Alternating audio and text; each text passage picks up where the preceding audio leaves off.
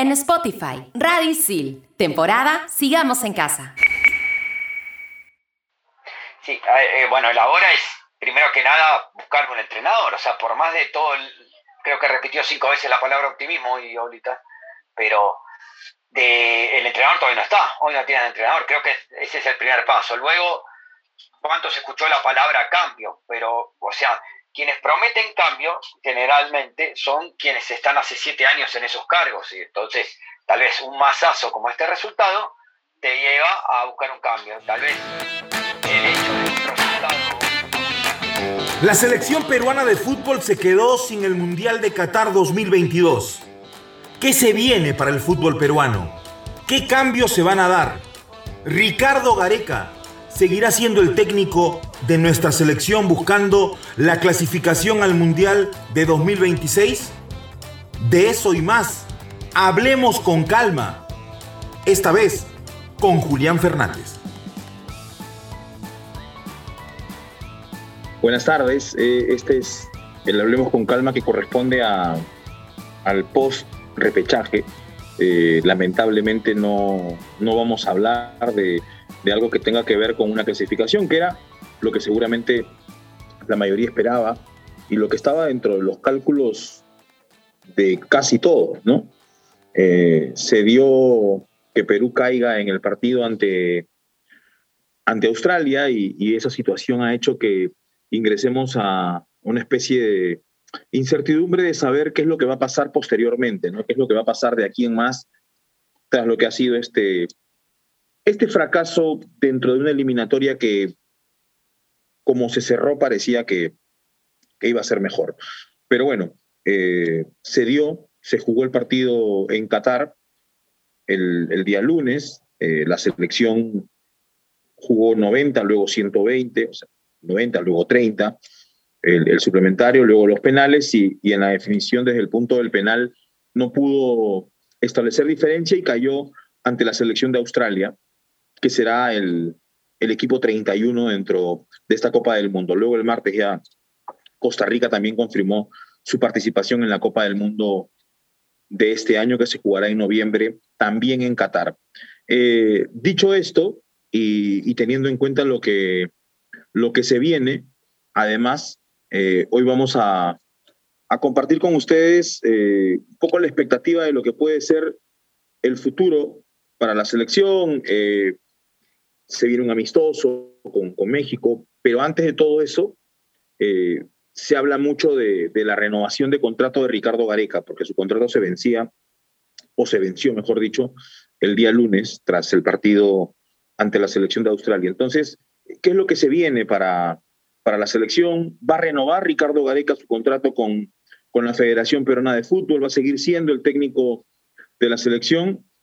Es, eh, entre otras cosas, la, la preocupación principal en este momento y a esta hora, eh, más allá de lo que ha podido ser la información que detalla una reunión con, con el presidente de la federación, es decir, una reunión de Ricardo Gareca con el presidente de la Federación Peruana de Fútbol, Agustín Lozano, una reunión del comando técnico de la selección con Juan Carlos Oblitas, director deportivo de la Federación Peruana de Fútbol, y a partir de ahí saber en cuánto tiempo eh, se conocerá la decisión de Ricardo Gareca.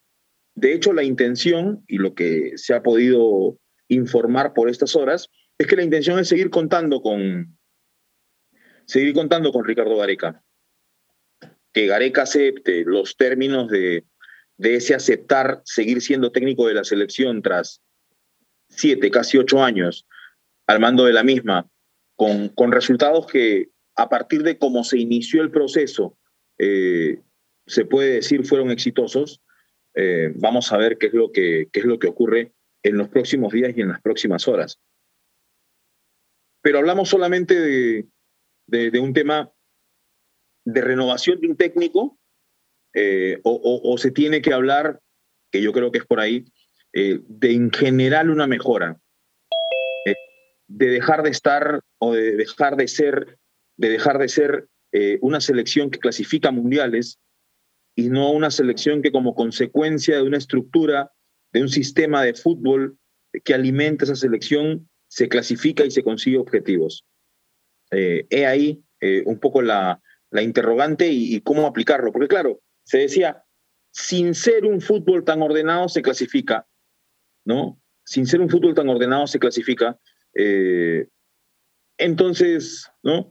Y, hay, y hay países, organizaciones mejor estructuradas que de repente no consiguen el objetivo. Ya tenemos a Julián Fernández, me parece, eh, conectado para poder un poco conversar de este tema. Eh, es el invitado el día de hoy, eh, es compañero, es amigo de, Gol Perú, conductor, además es periodista, psicólogo deportivo y, le agradecemos estar con nosotros en esta jornada. ¿qué, fue lo primero que, ¿Qué fue lo primero que pensaste el lunes cuando, cuando se ve esto de los penales y terminamos eliminados del Mundial? Y, bueno, ya en el alargue, digamos, pasado los 90, era siempre, siempre progresó el plan de Australia de juego. hay partidos como, como el de Nueva Zelanda, cuando son culturas que sienten tan distintas el fútbol que tú tal vez los dominaste, tuviste la pelota y te vas pensando que fuiste mejor y ellos se van pensando de decir, tuvieron la pelota siempre, no nos hicieron daño, nos, nos neutralizamos y también ellos van pensando, decir que la verdad en el fútbol no está para uno solo, que el plan salió para Australia, que se vio mucho de lo que se vio en el primer tiempo contra Nueva Zelanda, y luego, tú sabes que me toca a veces hacer un programa de estadísticas, me puse a buscar los peores partidos de Perú, Jesús. No sé, Colombia 3 a 0 acá, eh, Brasil eh, allá, Chile en Santiago, Argentina aquí, recuerdas allá por el 2020. Pero, qué rivales. Claro, y en todos pateaste el arco aunque sea una vez. En 90 minutos, porque aquí pateaste el arco en el, en el suplementario, pateaste el arco recién en el tiempo suplementario. Entonces, dije, en el peor contexto, por lo menos de estos cuatro años, eh, tal vez pensaba esa goleada de Brasil en fase de grupos, pero tal vez también hubo intenciones ofensivas, y hablo de Copa América, ya que es otro tenor. Y, y, entonces, hay que decirlo, bueno, hoy lo dijo Oblita, fue un poco más diplomático, fue un mal partido yo creo que fue el peor partido de todos, en, este segundo proceso, ¿no? Y, tenía que ser el peor partido para que Australia te lo gane. no, encima, ¿no? Eh, fue 0 a 0, eso es lo más triste. Que en tu peor versión, 0 a 0. Ya, si quieres, ya. En tu peor partido, ni siquiera en tu peor partido te puedo ganar. Eh, pero te ganó en penales. Y finalmente es lo que cuenta y, es el equipo no, que claro. en el Mundial obtuvo la clasificación así y aparte los penales, no es decir, los penales eran para Australia. Hoy, bueno, ahorita obviamente blindó a su gente de estaba preparado, ¿no? ¿Cómo van a decir que no prepararon los penales? Pero uno sabía que era más beneficioso para ellos los penales y después admitió que fue un error haber guiado los penales.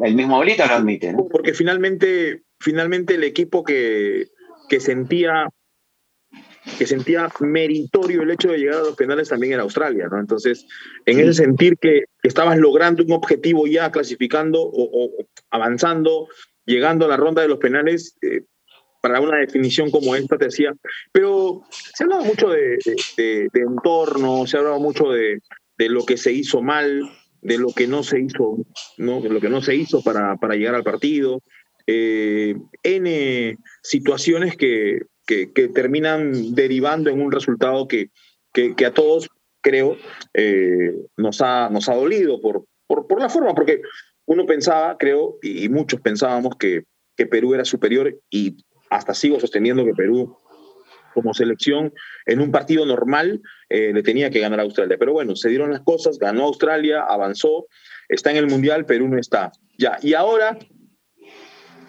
¿y ahora qué? Ahora, bueno, y de diagnósticos tenemos hace 30 años, cuando no íbamos al Mundial, cuando volvimos al Mundial y ahora que otra vez no estamos. Sí, eh, bueno, la hora es, primero que nada, buscar un entrenador, o sea, por más de todo, creo que repitió cinco veces la palabra optimismo y ahorita, pero de, el entrenador todavía no está, hoy no tiene entrenador, creo que ese es el primer paso. Luego, ¿cuánto se escuchó la palabra cambio? Pero, o sea, quienes prometen cambio generalmente son quienes están hace siete años en esos cargos. Y entonces, tal vez un masazo como este resultado te lleva a buscar un cambio. Tal vez el hecho de un resultado abultado en contra de Alianza Lima en la Copa recién lo llevó a buscar un lugar más acorde de entrenamiento. Es decir, tienes que tener una situación muy límite para entender que se necesita el cambio. Uno no es porque la gente sea mentirosa o con ánimo de engaño, pero uno ve difícil por el entorno federación de qué manera. Gareca, eh, ahorita dice un momento, el problema de Gareca, la preocupación es que los clubes sean sólidos, es decir, que todos cuenten con divisiones menores. No es difícil, ahí pasa en todas partes cercanas aquí. Entonces, licencias que controlaba hace muchos años que te controla que tengas eso. Bueno, entonces ahí se miraba por un costado. Entonces, eh, ¿desde cuándo a clubes que ni tienen ingreso por derecho de TV, por lo menos tres clubes, cómo le puedes exigir eso si no tienen? O sea, tiene que ir la federación, enviar gente que hasta que reestructure, posicionar gente de la federación en los clubes. Bueno, ese puede ser el punto a partir del 2023, pero no, no sé si, si cuenta con tanto eh, fondo la federación para hacer eso. Para hacer eso, por lo menos para potenciar que los clubes cuenten una cantidad de, divisiones menores enseguida. Yo entiendo que el club de provincia que tiene un ingreso mínimo, eh, tal vez antes que armar una estructura de menores, le sigue conviniendo contratar jugadores jóvenes de, clubes que, eh, de Lima que forman y saben que no van a llegar a primera, extranjero barato y jugadores de edad. Tal vez te alcanza la platita para esa planilla por mes y no te interesa formar una estructura de menores, Jesús. No te sirve. O no te interesa por cómo consigues el fútbol. Veo el momento, veo mi ganancia y no me interesa si dejo un legado o no. Entonces es difícil competir contra eso porque tal vez es el dueño de un club que mm. muchas veces le tocó poner plata de su bolsillo, Jesús. Claro, a eso iba. A eso iba, porque no solo es el equipo chiquito que, que no tiene cómo solventar un trabajo de menores. El equipo grandote que tiene cómo solventar y simplemente no le interesa porque viven del, del cuánto me paga la tele y luego del momento clasificar a la Copa Libertadores y no me importa si avanzo o no avanzo porque igual recibo el dinero. Entonces, eh, entramos en eso, ¿no? O sea, no es solo si te exigen, tiene que ver también con un compromiso de los clubes de, de ir más allá, ¿no? De, de por ejemplo, y, tomamos el ejemplo de Melgar seguramente por los resultados que está obteniendo en la Sudamericana, pero, pero en general, eh, así no lo hagan los demás, ellos lo hacen, ¿no? Y trabajan en menores y, tienen un proyecto a largo plazo y, lo ejecutan. Más allá de que los otros no lo hagan, ellos lo hacen. Sí, el tema es cómo lo llevas a hacerlo, Jesús, sí. Porque en el último proyecto de menores que se llamó Plan Centenario, algo era como que te exigían, creo que te exigían sub 17, sub 15, después le agregaron sub 13 y que, que, tú presentes, tengo este entrenador, le estoy pagando sueldo, como que los siguientes planilla, un nutricionista, un psicólogo y la cantidad de jugadores. Y bueno, algunos se asociaban con academias como para la foto, para justificarlo y después no salía. Pero entonces no es, me parece que la exigencia y si no la sanción, casi que sería premio castigo, decir, no tienes un punto, no tienes, te saco otro. No, o sea, es, vamos juntos de la mano y te ayudo a armar las menores. No es te exijo y si no te sanciono, porque no va a ser así. No va, no, no, no es, no es, no es premio castigo, es lo tenemos que hacer juntos, si no, no hay manera de solucionarlo. O sea, si te doy plata, si te doy plata nada más y no te digo cómo, tampoco es, ¿eh? O si te multo, tampoco, no es así, no es así. Entonces, es, es, es ir juntos. Y no sé si la federación tiene para desplegar gente a tantos clubes que se queden trabajando un tiempo, no sé, serían gerentes deportivos, gestores, para armar una estructura de menores y que luego cuando esté marchando, bueno, si no se dirigirán a otro club, no sé, es muy difícil armar eso. Y al parte el gasto que puede llegar. Sí. ¿Te dejó tranquilo o preocupado la conferencia de Juan Carlos Oblitas hoy? o sea, eh, es rara la situación porque no tengo un contrato. Entonces, ¿qué pasó por acá? Usted se sentó a hablar, si no trabaja acá, y está hablando de qué hay que hacer en el 2023. Y, después, bueno, tres veces esquivó la pregunta de su continuidad depende de la de Gareca o viceversa, tres veces. Y en una dijo, la renovación va, va de los dos juntos. Y entonces, bueno, ahí quedó que si, a mí me quedó la sensación que si está Gareca, está él ese plazo de fin de mes creo que lo puso más él que Gareca, me queda esa sensación, que lo puso más él que Gareca, pero conociendo la experiencia de Oblitas, no creo que se exponga a hablar de esa manera, sabiendo que hay más chances de un resultado, de una respuesta negativa de Gareca que de una positiva. Porque si no, quedaría, quedaría muy expuesto. Al borde del meme, te diría Jesús. Claro, claro, no, no, era, no era un director deportivo que estaba de salida. ¿no? el que se sentó hoy era una persona que eh, eh, está eh, en el trabajo de los próximos años, ¿no? Estoy dando una mano, dijo en, un, momento casi. Bueno, me pidió Agustín que apoye un rato. ¿Cómo que apoye un rato? Está decidiendo qué va a pasar en los próximos cuatro años. ¿Cómo estoy? A, mira acá dar una mano, estoy de paso, no. Pero primero lo, lo disfrazó así, pero me parece que es porque quiere esquivar a hablar de lo suyo. Quiere esquivar, O sea, lo importante es Gareca, lo importante es Gareca. No, no, usted también porque usted lo trajo. Esquivó, casi parecía que algunos compañeros nuestros que dicen no me gusta hablar de mí. Parecía casi eso un poquito, es decir, no, también compete lo suyo, obviamente, porque tiene mucho que ver, mucho que ver. Pero bueno, yo veo más fácil la figura de Gareca con otro gerente deportivo que la figura de Bolitas con otro entrenador. Sí, y, ahora yo, yo siento que este tiempo, este de a fin de mes, sabremos si Gareca continúa o no, tiene que ver con el hecho de que les permitan participar de ciertas decisiones que tienen que ver con lo que hemos estado hablando del fútbol peruano en general. Claro, desde, bueno, un armado de torneos, o sea, eh, organización de torneos. Muy bien preguntó Oscar Paz, creo que habló de reserva de tres meses, bueno, y juveniles.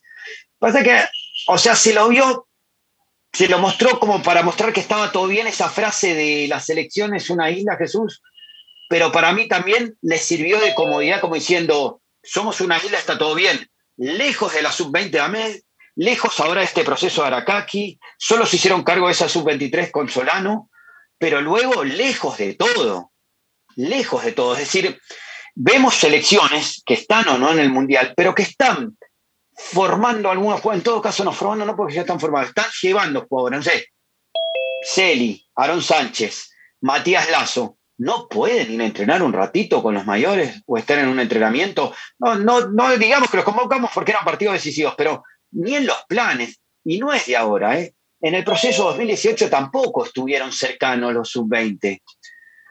Y entonces, eh, a, veces lo de la isla terminó siendo contraproducente. Cuando hablas a manera estructural de todo el fútbol, haber sido una isla terminó siendo contraproducente, porque quedó todo bien, pero quedaste aislado de todos. Y ahora que te llegó la ola a ti también, tienes que volver a unirte al resto.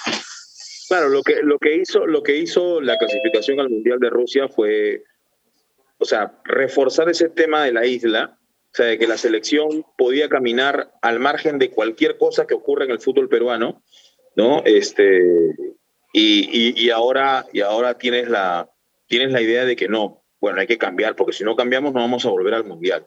No más allá de que el próximo Mundial te dé seis cupos y medio, este, y, y, sea que estés más cerca, decide que no, pero claro, claro hoy no tienes técnico, hoy hay cuestionamientos, hoy ya se habla de, oye, tiene que cambiar esto porque si esto no cambia no avanza, ¿no? Este, no sé si clasificábamos si se hablaba de esto, ¿no? Sí, e, el, temor de esos cupos, Jesús, es que tal vez, si es que comienzan en, en, marzo las eliminatorias, hay una chance de que con otro formato comiencen en septiembre del 2023, es que eh, tal vez si con un par de resultados buenos al inicio, tal vez siempre circule las eliminatorias en zona de clasificación. Y entonces tal vez te lleva a transformarte de nuevo en isla y ya dejas de lado un resultado un sudamericano sub-20 o sub-17, dejas de, mano, de lado a equipos en copas internacionales y vuelves. Entonces, eh, eh, tal vez te vuelves a centrar en la mayor y vuelves a ser isla. Puede suceder, Jesús, porque este alerta es por, por el mal resultado del lunes, si no, no creo que hubiéramos tenido ninguna alerta, Jesús, ¿eh? pero ninguna alerta. Ahora, estamos, estamos exagerando con la presencia de Gareca en la selección? O sea, se está exagerando cuando se dice, tienes que renovarle a Gareca ahorita, porque si no le renuevas, uy, ¿ahora qué hacemos? ¿O, o, tiene sentido eh, a partir de lo que ha sido la participación de la selección en los últimos torneos?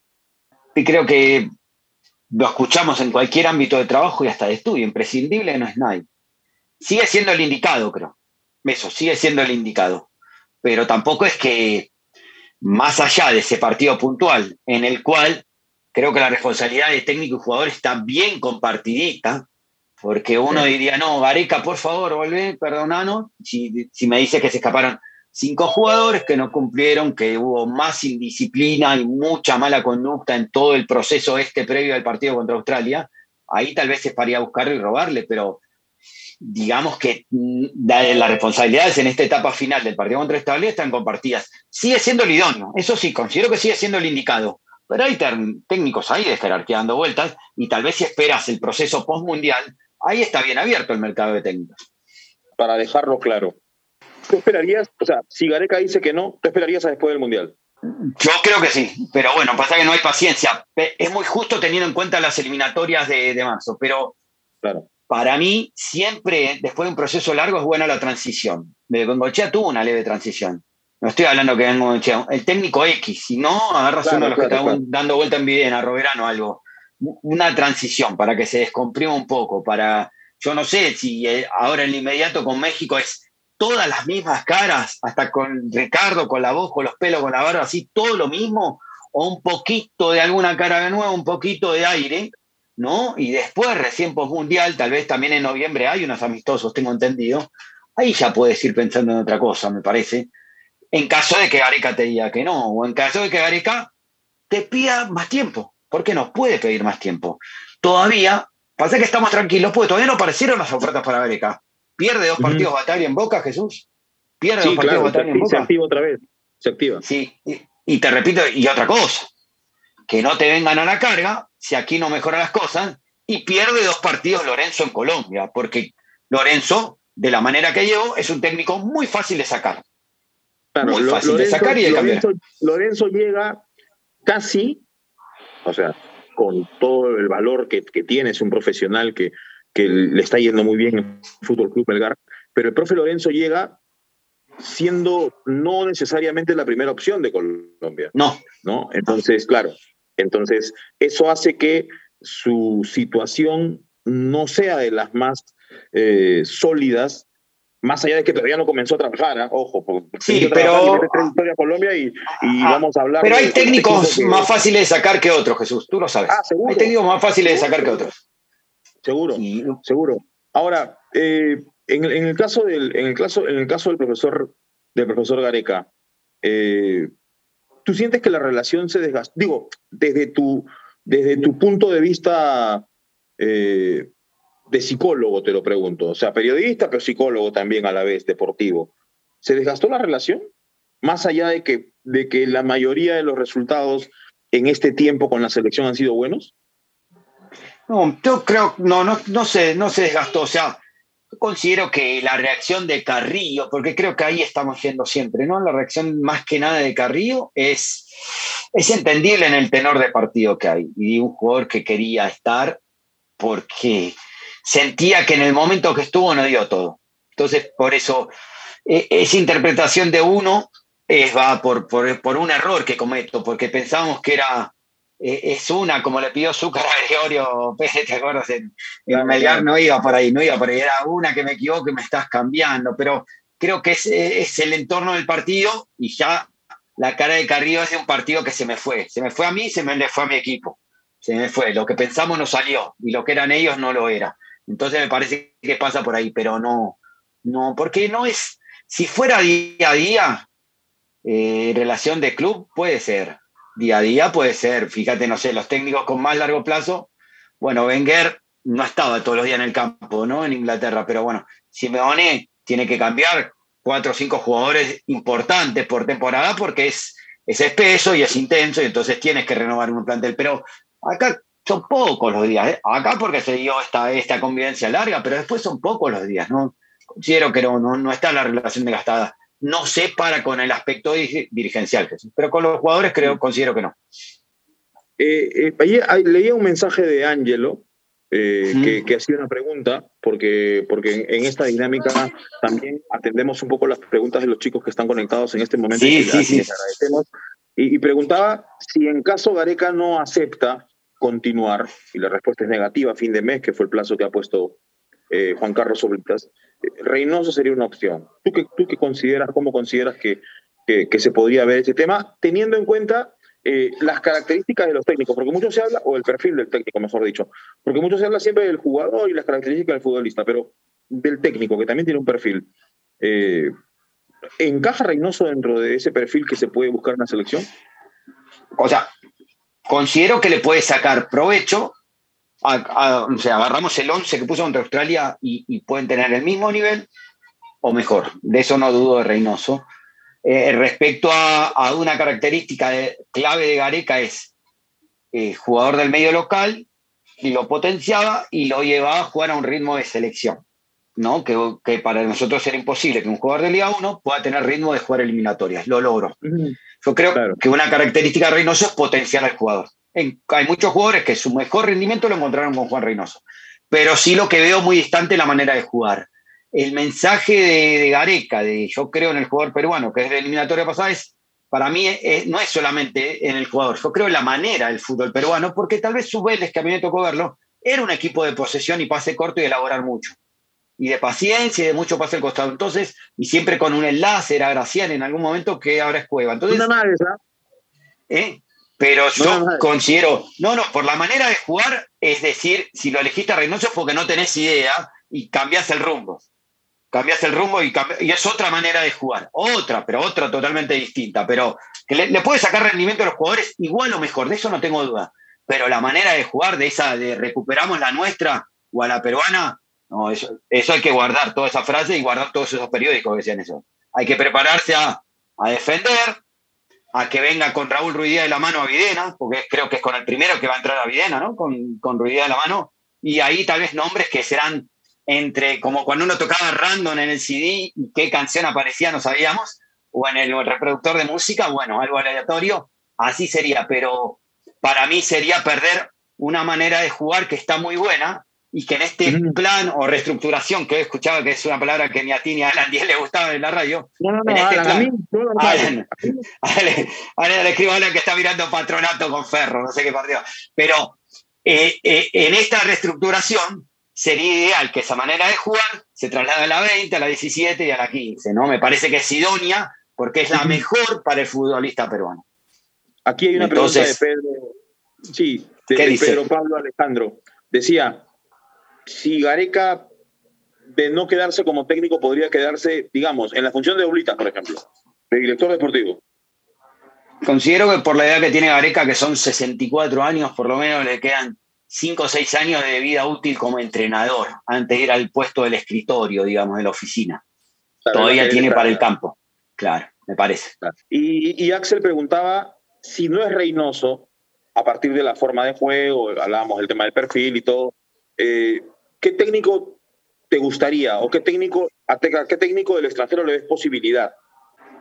O sea, siendo con lo que te contesté antes, eh, yo le esquivaría toda la línea Bielsa, San Paoli, Becasese, porque tal vez no, no sé si el jugador peruano y el perfil del jugador peruano encaja. Hemos tenido casos, pienso que ahora Huancayo un poco intenta jugar en esa línea, pero es más difícil aplicarlo en un equipo que lo tienes dos, tres días cada dos meses. Me parece más difícil de trasladarlo, ¿no? Entonces yo no sé, iría por una escuela, si no, no hay, bueno, en países estamos hablando del exterior, bueno, no hay en Argentina o en Uruguay, iría por el lado de Colombia. No sé, Rueda fracasó, pero aquí le puedes dar una oportunidad. El profesor Osorio, que tuvo un gran Atlético Nacional de Medellín ya en el 2016, que pasaba por arriba a todos, tenía algo de intensidad, pero no dejaba de tener esa tenencia del, del fútbol colombiano. Me parece que por ahí podrían estar los nombres, ¿no? Ok. Enzo pregunta si Valer es el próximo 9 de la selección. ¿Con qué entrenador? Que escriba de nuevo. Con Gareca sí, con los otros no creo. No, pero el futuro 9, el futuro 9 es decir que va a ser, pero lo retiró a la Padula. Con Gareca, sí. Con Gareca Sí, pero considero que en este, en este nuevo proceso va a ser llamado nuevamente Raúl Ruiz no tengo duda. Entonces, no sé, seguirá siendo el 9, pero no sé si será el primer cambio, como lo fue contra Australia.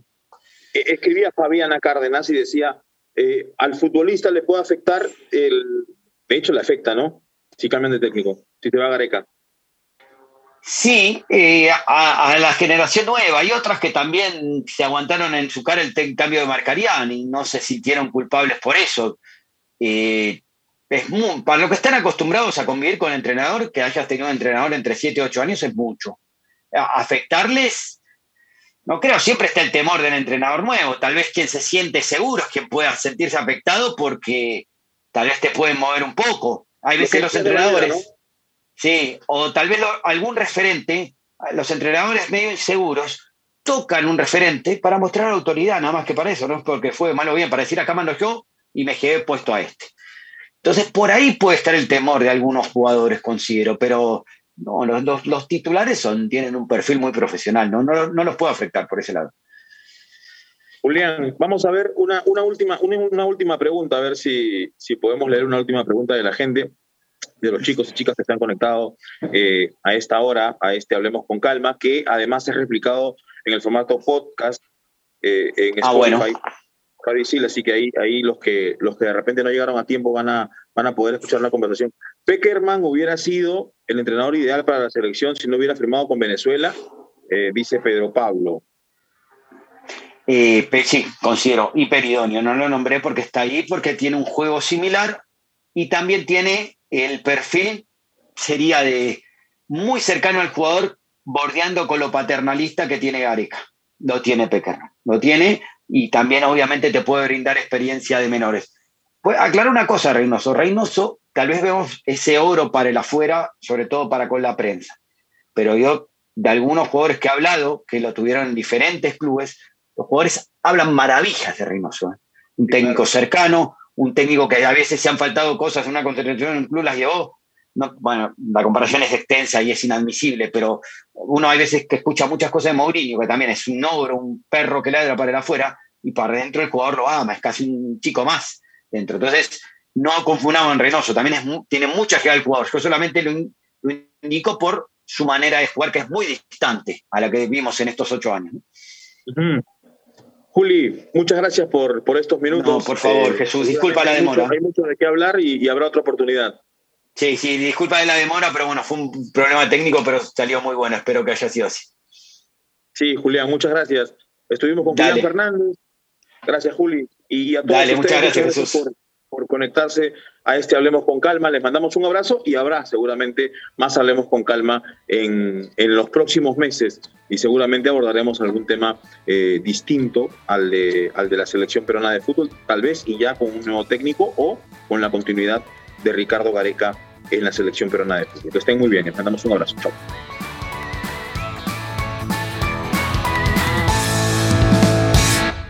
Este y otros podcasts, escúchalos en Radio Isil.